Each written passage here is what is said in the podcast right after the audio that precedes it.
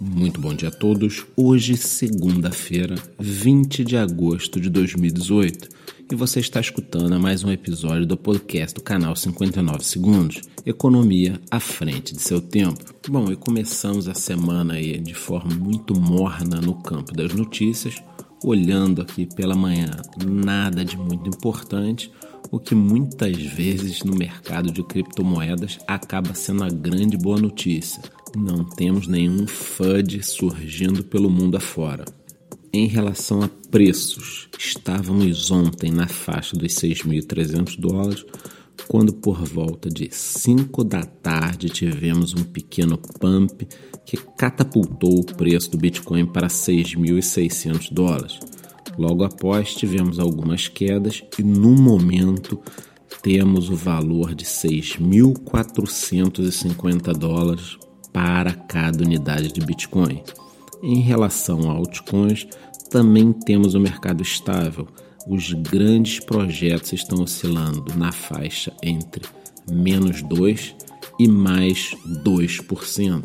Precisamos também dar destaque a três projetos que nos últimos sete dias passaram de 50% de alta. São eles VeChain, depois que rumores que a China poderá utilizar o seu sistema no rastreamento de vacinas continuou a circular no mercado, temos a Nano, velha conhecida de todos, e temos a Ontology, que estará lançando a sua própria mainnet, ou seja, a sua própria rede. Então, estes foram os três projetos com maiores destaques no campo dos preços nos últimos sete dias. E resumindo aqui para vocês as notícias do dia, continuamos no famoso chove no molho dos ETFs. Desta vez, o famoso André Antonopoulos deu uma entrevista onde diz que os ETFs são uma ideia terrível, já que eles acabarão por proporcionar uma grande manipulação do mercado por investidores institucionais no futuro, assim como já ocorre no mercado de commodities. E da China vem a informação de que um grupo de hackers foi preso por roubar quase 90 milhões de dólares em criptomoedas. Desde março, essa quadrilha vem sendo investigada quando um investidor teve suas moedas roubadas de seu notebook. E como estamos falando em China, eu acredito que esses hackers no futuro não vão roubar mais ninguém.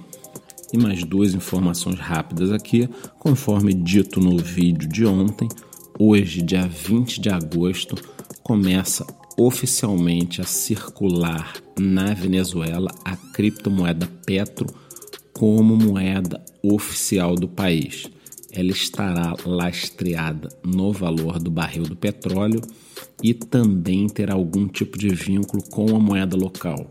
Nós não concordamos com nenhuma medida tomada na Venezuela, já que trata-se de uma ditadura, mas vamos passar aqui para vocês todas as informações de como está ocorrendo esse processo. Até porque quem cuidará de todo o registro das operações é a petrolífera estatal, a PDVSA que no momento não consegue fazer nem o seu serviço direito.